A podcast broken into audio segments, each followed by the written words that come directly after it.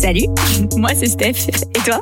T'es sur Radio Jab, le podcast qui te parle performance, des plus grands exploits aux plus petits recoins de ton quotidien. Mais qu'est-ce que ça veut dire en fait, performer? Comment on devient meilleur? Quel état d'esprit ça implique? Quelles épreuves on surmonte et quelles émotions ça vient toucher? C'est l'objet de toutes les conversations que tu vas entendre ici. On va te questionner, t'inspirer, te challenger et j'espère t'aider à performer. Allez, bonne écoute sur Radio Jab.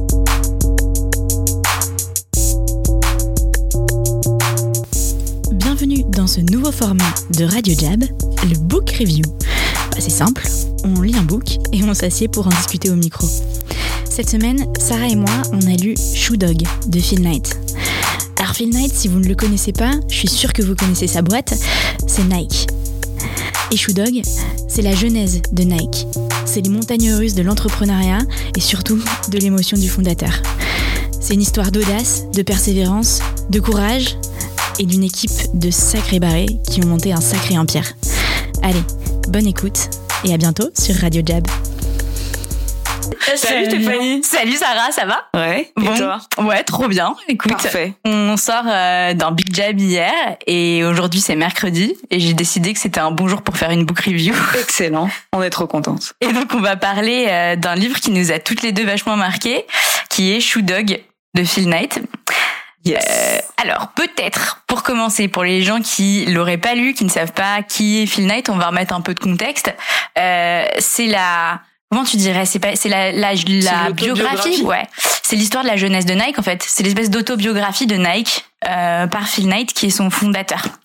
Euh, le but de ce de cette radio et on en discutait tout à l'heure, euh, c'est vraiment de vous donner ben nous ce qui nous a marqué dans ce livre, euh, notre point de vue, de vous donner envie de le lire si vous l'avez pas lu, de le revisiter si vous l'avez déjà lu et en fait euh, de vous donner aussi assez d'infos et de de learnings intéressants euh, pour ne pas le lire si vous avez pas envie quoi. En gros. Yes.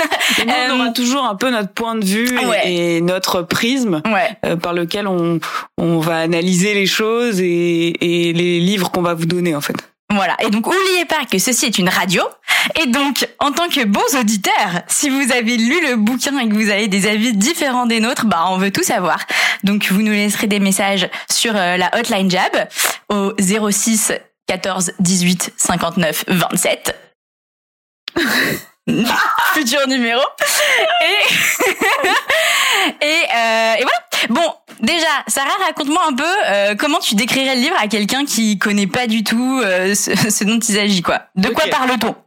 Alors, pour moi, on parle euh, de deux choses croisées qui sont l'histoire de Nike Ouais. et l'histoire de Phil Knight, le créateur de Nike. Ouais. Et en fait, les deux sont complètement intermêlés puisque c'est la même timeline, etc. Mais ce qui est intéressant, c'est de voir l'évolution à la fois de la boîte de Ouais. Nike, qui est incroyable, fulgurante et tout ce qu'on veut, et ce qui se passe en parallèle dans la tête de son fondateur. Ouais. Et je pense que ça, c'est un des trucs du livre qui est intéressant, c'est que souvent c'est pas du tout en adéquation. Ouais, c'est trop. J'ai pas du tout pensé à ça moi quand j'ai lu le bouquin, mais en même temps c'est vrai qu'il y a un clash de ouf entre Nike qui évolue d'une façon les croissances des ventes de manière exponentielle Ah oui. et le mec en fait dans sa tête il est demain c'est fini. Genre euh, c'est énorme. Ouais. C'est en fait il il pense toujours que c'est fini ou alors quand ça se passe bien dès le début, il est vraiment dans le dur en se disant Ouais. euh, mais ça marchera jamais ce truc parce Ouais. que son père lui fout la pression entre autres euh, et, et lui répète constamment que son truc est une blague. Et ça, c'est un point déjà euh, que je trouve hyper intéressant, qui est comment, quand t'es fondateur d'une boîte, en fait, de toujours penser que demain ça peut être la fin. Euh, ça, c'est le moteur de ta croissance. Et c'est un peu ça quand même euh, pour Nike, que d'être toujours sur le fil du rasoir. Enfin, nous, je sais qu'on y réfléchit beaucoup. Carrément. Je pense que un des trucs qui m'a le plus marqué dans ce livre en tout cas, c'est les risques. Hum, Vas-y, raconte. Parce que ce, gars-là, en fait, euh, vous, vous pouvez regarder un peu euh, toute l'histoire, etc. Mais si on doit donner quelques euh, points dans dans le livre qui sont intéressants, c'est que ça part toujours d'un risque. Ouais.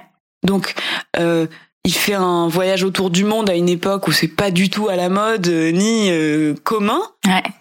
C'est un premier risque. Ouais. Il rentre, il voit euh, des chaussures, il se dit oh purée ça ça va être. Ah non, il est il est en- au Japon, il se dit ça vraiment c'est des chaussures de dingue. Ça va? Petite euh, vérification micro. Ah non, c'est bon, ça va très bien. On reprend au même endroit. Vas-y. Donc il est au Japon, il voit des chaussures, il se dit mais ça c'est un truc de dingue. Il en ramène quelques-unes, il les vend, il se dit tiens je vais je vais retourner au Japon et puis je vais Ouais. en acheter 10 000 et puis Le je vais mec, les vendre. Enfin, Le mec sur ses voyages, c'est un malade. Moi, c'est comme tu disais, Voilà. ça, ça m'a- aujourd'hui, ça paraît normal de faire des business trips. euh, tu vois, l'avion, c'est pas cher, euh, tout le monde voyage et tout, mais faut se dire qu'on est dans les années 70 et la fa- il, il, il le présente hyper bien, le contexte différent où tu vois que le mec, il met toutes ses économies pour aller faire un voyage au Japon. Il a même pas de rendez-vous parfois. Enfin, c'est, c'est impressionnant. C'est vrai que c'est des risques. c'est ça. Et en fait il met le pied dans la porte euh, d'une boîte qui s'appelle euh, Oni- Onitsuka. Ouais. Et puis il leur fait croire qu'il a une grosse boîte aux États-Unis pour leur prendre des chaussures et puis les vendre chez lui alors qu'il sait même pas à qui va les vendre. Donc ça c'est encore un risque. Ouais. Euh, par la suite, quand il grandit un petit peu, euh, il quitte son job. Encore un risque. Ouais. Enfin, il, il reprend un job parce qu'il a plus d'argent. Enfin, euh, voilà, mais risque. Ensuite, tout- toutes les fois, il commande plus que ce qu'il a comme trésorerie. Ouais. Et à chaque fois, il se met à risque avec la banque. Ouais. C'est pour ça que tout à l'heure, tu disais que euh, il a l'impression qu'à tout moment, ça va échouer son truc. En fait, il se met tellement à risque que euh, à, à tout moment, ça peut s'arrêter. Ouais. Et à la fois, c'est ça qui le fait grandir. Que penses? Ouais, c'est excellent. Bah, c'est exactement ça. C'est que, en fait, souvent dans le bouquin, moi, ça m'a choqué à quel point le nombre de fois la phrase euh, euh, peut-être que demain it's over. Tu vois, genre, et en même temps, tu sens que Oui. c'est, il a beau l'écrire d'une façon euh, hyper dramatique, mais tu sens que ça fait palpiter son cœur de vouloir continuer et qu'en fait quand il écrit ça, il met non, ça sera jamais over et il se met dans des ouais dans des pétrins pas possibles avec la banque et tout et même d'ailleurs euh, dans son moi forcément c'est un c'est un prisme avec lequel j'ai lu le bouquin mais euh, dans son recrutement, dans sa culture de boîte, euh, dans euh, la façon dont il veut que Nike soit perçu, etc. Pareil, les gars, euh, c'est des misfits quoi, c'est des barjots en fait, Ouais. les gens qui il, il, il, fait une boîte euh, de running. Euh, Le premier gars qui recrute, c'est un obèse. Ouais, et le deuxième c'est un mec dans une chaise roulante. Non mais c'est en vrai, c'est énorme. Tu vois genre euh, moi ça c'est un truc qui m'a vachement euh, marqué. Aujourd'hui, on dit Nike, euh, tu vois, athlète, euh, tous les mecs euh, Jordan et des trucs comme ça. Et on, moi, quand j'ai lu ce bouquin, j'ai découvert la, le vrai sens de la marque Nike, tu vois. Et Mhm. donc, euh, euh, ce goût de euh, du risque d'aller, mais plutôt dans le sens rebelle, tu vois. Euh, Qu'est-ce que c'est la, la rébellion, quoi? Et les gars, il appelle, euh, on en parlait, il appelle ses, sa team les buttface, donc euh, les, les têtes de cul. Euh, c'est quand même. Et, en fait, c'est un passionné de running. Il a embauché un gars pour faire des R&D. Les mecs, ils moulent des chaussures avec des gaufres, enfin des. Un gaufrier. Ouais, merci, voilà, avec des machines à gaufres. Euh, ils les testent et toutes euh, dans la façon dont ils mettent leurs premières chaussures aussi dans les mains des athlètes et tout. C'est aussi Mm. hyper risqué parce que en fait, ils sont là, euh, c'est Adidas qui domine le marché et eux, ils sont en mode genre, on s'en fout de Adidas, on va mettre les Nike. Donc il y a, y a le risque et il y a aussi l'audace qui va ensemble. Et vraiment euh, cette idée de de rébellion, de rébellion, ouais, euh, qui est géniale. Donc ça c'est un deuxième truc et euh, là pour le coup c'est un peu plus sur euh, le prisme culture de boîte que j'ai trouvé hyper Ouais. fort. Et il y a une anecdote dont on discutait aussi quand il se lance dans les fringues. Et je pense que ça c'est cool euh, de, de, de de la réévoquer rapidement. Mais euh, en fait quand il se lance dans les fringues, il donne la création euh, de la ligne de fringues au gars le, le plus mal. Le plus mal sapé de la boîte, quoi. En fait, un gars à qui il fait confiance et qui est aussi un comptable, d'ailleurs. Ouais. Je crois, Ouais, je crois que c'est un comptable. Ouais, ouais, ouais, c'est ça. Que, donc Phil Knight, euh, au départ, il, est comptable. Et, Ah oui, c'est et donc, euh, tous les gens dans sa boîte à qui il fait confiance, c'est souvent des comptables. Ouais. Et, et donc, ce, ce gars-là, euh, à qui il fait confiance pour lancer la marque de fringues, il se rend compte au fur et à mesure, parce que du coup, il, il commence à regarder un peu comment sont habillés les gens, il commence à voilà être plus ouvert à ça et en tout cas plus attentif. Et euh, tout le monde dans sa team lui dit mais ce gars-là c'est vraiment le pire pour faire ça quoi. Et lui il dit bah j'ai confiance, il m'a dit que ça marcherait donc euh, on lui fait confiance. Et donc Phil Knight se rend compte au fur et à mesure que tout le monde est trop mal habillé. Donc il commence à mettre des règles euh, de, de des règles vestimentaires quoi. Ouais. Et là tout le monde se retourne contre lui. Ouais. C'est vraiment La rébellion, encore La une fois. rébellion C'est, c'est, totale. ouais, ouais. euh, les, les membres des Buttface, ils viennent carrément habillés en kilt Ouais. et en truc ultra provoquant pour lui montrer que ça ne marchera jamais. Ouais. Et en fait, le, le, le clou de l'histoire, c'est que le jour où ils doivent présenter euh, cette marque de vêtements euh, voilà, au sein du board, euh, le fameux gars en charge arrive avec un sac en craft, quoi. craft génial. avec les fringues à C'est génial cette. Et il les sort sur le bureau. Et là, fou rire général.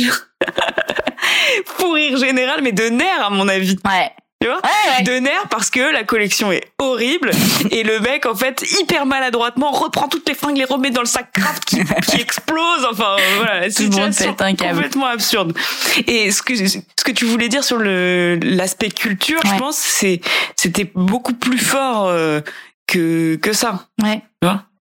C'est que en fait vraiment euh, c'est une, une culture et noire qui s'est forgée d'abord de l'intérieur et du noyau dur euh, des fondateurs et de cet esprit de mec rebelle. Et tu le disais tout à l'heure, c'est pour ça que je le lis à la culture du risque. Le mec, son père lui dit non, ça va pas marcher au début. tout le temps tout Il s'en fout, le mec il va au Japon. Enfin, euh, même, même sa femme, euh, alors il parle beaucoup de sa femme euh, dans le bouquin d'une manière que je trouve hyper habile d'ailleurs, parce qu'il révèle pas forcément toute leur intimité, mais par contre il fait vraiment bien transparaître à quel point ils sont une équipe euh, Mhm. les deux et, à quel point en fait euh, elle a été euh, euh, cruciale enfin tu vois euh, en anglais on dit instrumental je sais Ouais. plus trop comment dire en français mais vraiment euh, dans dans euh, l'aventure quoi quoi, ouais. centrale dans l'aventure une meuf à pivot d'ailleurs il au début il l'avait recruté mais bon voilà. Et donc, et euh, pourquoi je disais tout ça?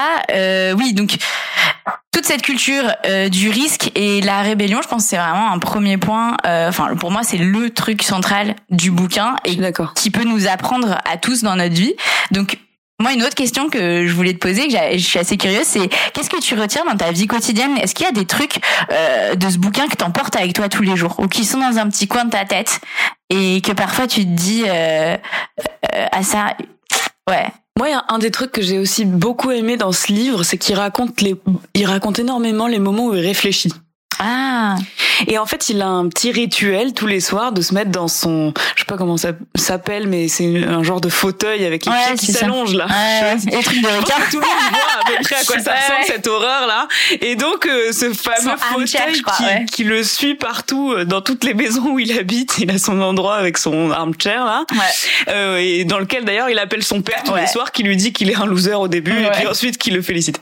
Et euh, en fait, il raconte tous ces moments d'introspection, de réflexion, et j'ai l'impression que ça fait vraiment partie intégrante de son travail en Ouais. tant qu'entrepreneur Excellent. et en tant que patron de toujours réfléchir, de toujours prendre un pas de recul en fait sur ce qu'il fait. Mm.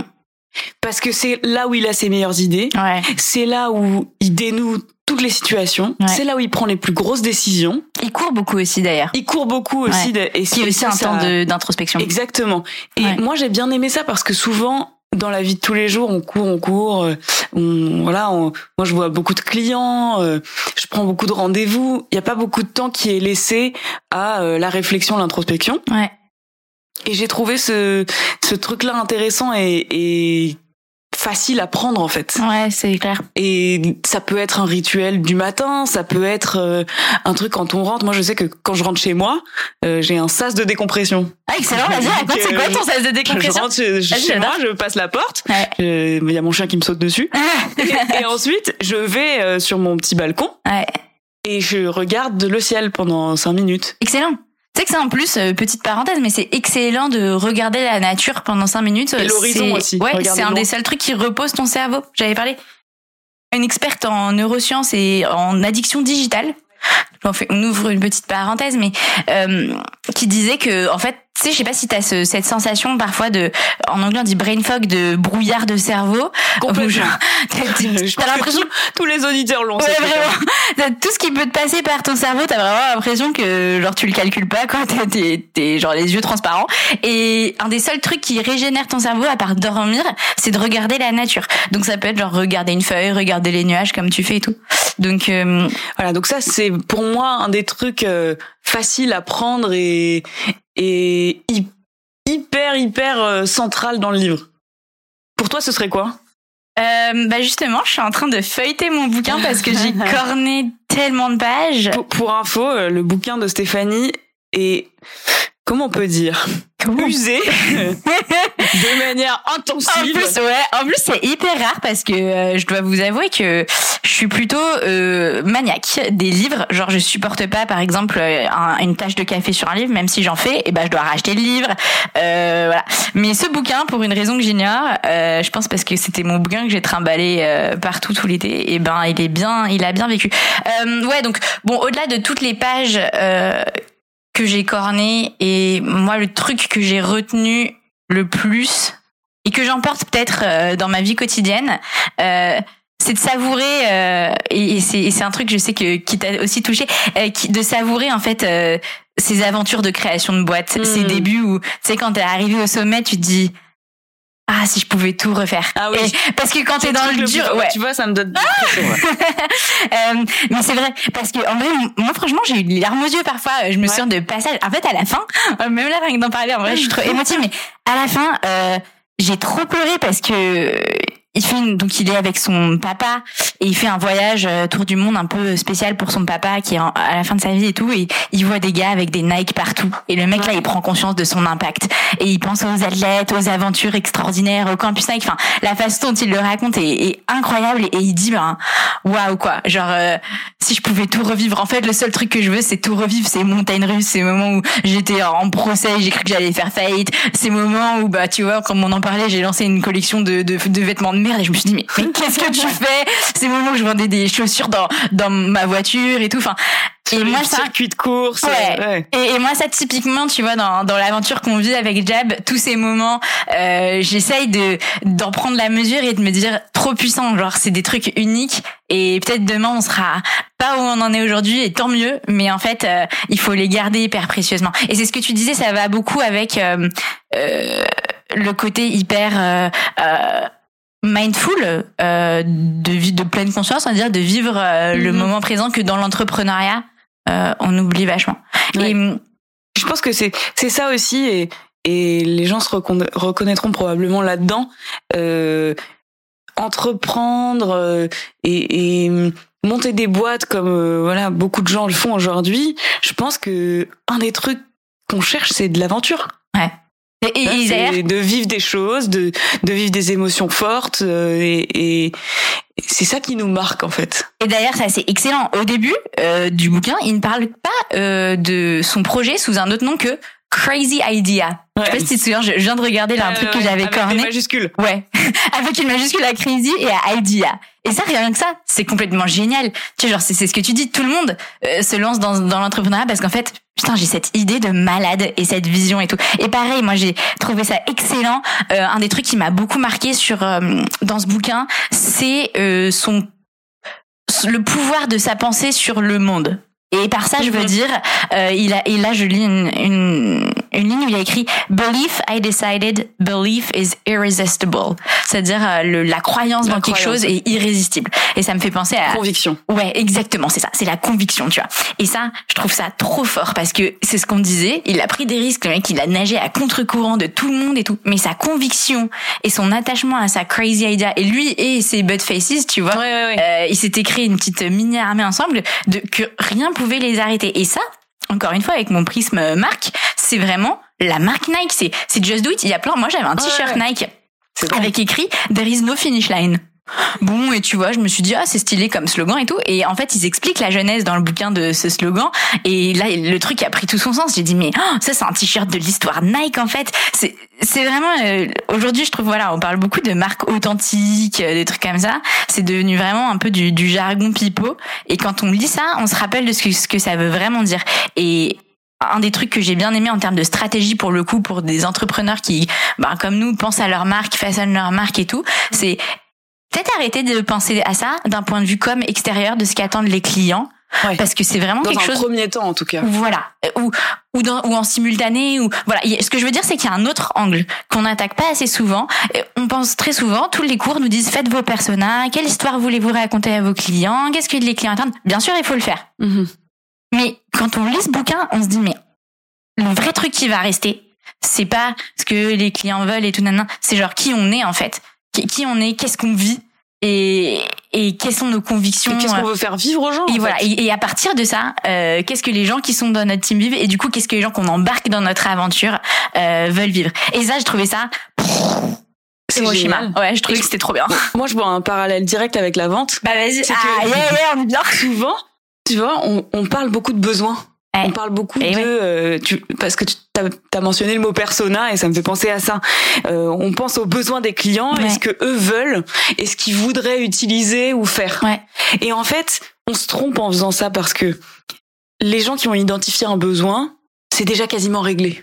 Ouais. C'est plus un problème en fait. ouais. Ils ont juste à acheter pour régler un problème. Enfin, leur besoin. Donc ce que je veux dire, c'est qu'au stade où, si moi je suis future cliente, par exemple, prospect, j'ai Ouais. déjà identifié mon besoin, Ouais. je suis déjà un peu trop tard. Bah, T'es déjà, euh, c'est déjà un peu réglé pour toi. Hmm, j'ai déjà assez trop réfléchi. Voilà. Oh, J'ai déjà Mais- réfléchi beaucoup. Mais en termes de ce qu'on fait nous, par exemple, Ouais. euh, d'où ça doit venir chez nous, Ouais. tu vois, on doit pas penser aux besoins des clients. On doit penser à leurs vrais problèmes. Excellent. C'est-à-dire, euh, qu'est-ce que, on peut penser direct à nous? C'est-à-dire comment ça a marché pour nous et comment on peut le faire marcher pour les autres? Nous, on pensait pas forcément qu'on avait besoin de faire de euh, d'appeler euh, des centaines de personnes euh, pour avoir des clients. Ouais. On a aussi tâtonné, on a fait plein de choses. Mais en fait, c'est ça qui a marché, c'est ça qui a été fort. Et donc c'est ça qu'on fait avec nos clients. Excellent. Et parfois, ils, disent qu'ils n'ont pas besoin de prospecter ou de, de faire des, du cold calling, des choses Ouais. comme ça. C'est pas un besoin qu'ils ont identifié. En revanche, c'est un truc qui peut vraiment les aider, qui peut vraiment euh, régler des problèmes Mm. profonds qu'ils ont. Ouais, c'est un très bon euh, parallèle. Je pense vraiment le distinguo entre le besoin euh, Mm. que t'exprimes et que que t'as déjà en fait euh, commencé à identifier et le et le vrai la, le problème euh, à la racine un peu quoi. Exactement. L'iceberg. Qu'est-ce Ouais. qu'on voit Ouais, voit exactement. pas. Ouais, ouais, c'est vrai. C'est exact. En parlant d'iceberg, un autre truc qui m'a marqué euh, dans Shoe Dog, Vas-y. c'est la notion du temps. Parce Ah. qu'en fait, Ouh, excellent. Vas-y, ce vas-y. qu'on voit aujourd'hui de Nike, c'est juste euh, multi-billion business, euh, un truc énorme. Mais ce qu'on voit pas et ce qu'on découvre du coup dans ce livre, c'est que c'est un temps très très long. C'est un, C'est c'est clair. 40 ans de boîte. Enfin, Moi aussi, ça m'a vachement marqué.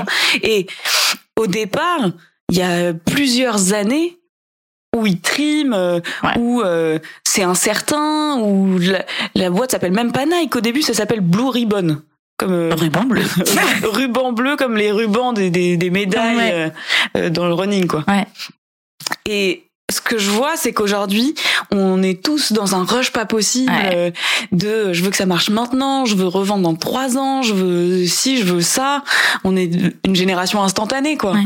Et, et là, c'est vraiment pas le cas. Et je pense qu'on a une vision de la réalité qui est vraiment Il y a une distorsion, ouais, c'est clair. Et tu sais que c'est drôle que tu dis ça parce que un des trucs qui m'est vachement revenu en lisant le bouquin, parce que je me suis fait la même réflexion sur le temps et je me suis dit, je me demande ce que serait Nike si la marque naissait en 2017 ou 2020, enfin, whatever. Mais tu vois, à l'ère des réseaux sociaux et, et tout ce genre de trucs. Et d'ailleurs, c'est hyper intéressant de voir que Nike sur les réseaux sociaux, c'est bien, tu vois, parce que c'est Nike Mhm. mais euh, c'est pas leur terrain de prédilection, tu vois, genre euh, les trucs Nike qui sont vraiment mémorables, si t'as leurs vidéos qui sont excellentes évidemment, mais c'est pas euh, forcément euh, les kings de Insta à faire, euh, tu sais des je sais pas des des concours, des trucs interactifs ou des choses comme ça. En fait, ils ont pas besoin. Ils ont pas besoin, mais mais mais moi je pense que c'est surtout que c'est pas leur euh, leur délire Nike, c'est genre grandiose, tu vois les les campagnes qu'ils font, c'est des trucs.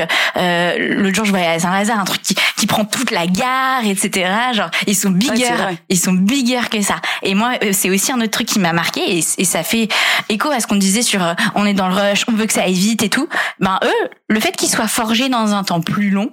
Mhm. euh, et qu'ils ont cette vision euh, plus grande et, et, leur- toutes leurs campagnes sont plus grandes hein, tu vois genre il y a ce que font les autres et genre il y a Nike et pour ça ils ont pas forcément besoin de euh, de moyens euh, enfin si quand même pour afficher dans tout Saint-Lazare mais tu vois genre c'est pas forcément des dispositifs euh, à aller sur la lune et tout mais genre c'est tout est plus grand chez eux j'ai j'ai du mal à le, le Non, je ce que tu veux dire. Je pense que dé- déjà, euh, ça, c'est écrit dans la, dans la genèse. ouais C'est pas que maintenant parce qu'ils ont des moyens. C'est ça peut-être que tu veux dire Ouais. aussi. C'est pas parce qu'ils ont des moyens qu'ils font des trucs big. Ouais c'est parce que c'est déjà écrit dans leur histoire. Phil Knight, quand il fait des chaussures, enfin quand il vend des chaussures, il pense à Adidas, alors que le mec c'est un pélo avec sa voiture oui, c'est vrai. il le dit, course. Il le dit d'ailleurs, il dit ouais, j'ai qu'un seul truc, c'est genre euh, Adidas euh, out quoi, parce que parce que nous on, est mieux et on représente euh, les athlètes, etc. Mais oui, c'est vrai. Et, et ça, pareil, comme on disait, je pense quand t'es tous les gens qui sont à la jeunesse d'une boîte et d'une start-up et tout, genre faut porter ça en soi quoi. C'est clair. Puissance 1000. Et, et euh, je pense que c'est un truc qui peut manquer parfois. Ouais. Euh, on se dit qu'on voit grand, genre euh, je vais lever euh, un million quoi, ou, ou, je vais faire 5 millions de chiffre d'affaires ou 10. Mais en fait, pourquoi pas 100 Pourquoi pas 200 et, et ça veut pas dire que c'est demain. Ça veut pas dire que c'est tout de suite. Mais pourquoi ne pas y penser?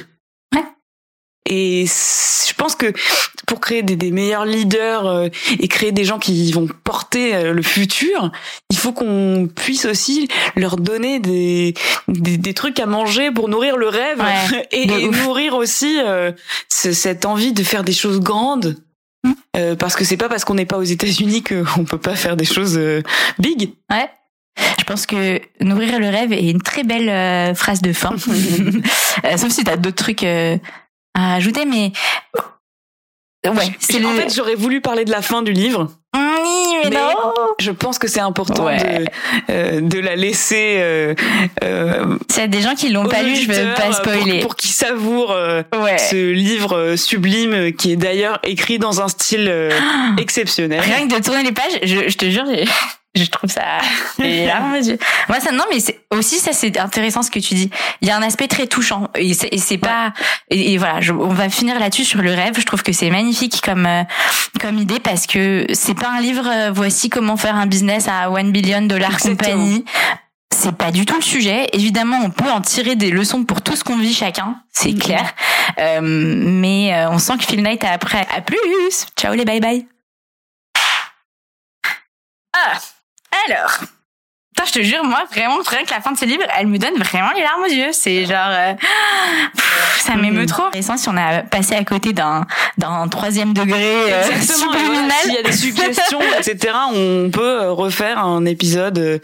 Et si vous avez vraiment envie de parler de ce livre, venez, on vous invite dans la radio. Tout est possible. Vous êtes invités. Si big. Si big. Et nourrissez le rêve. Merci, Sarah. Merci, Seth. À plus. Ah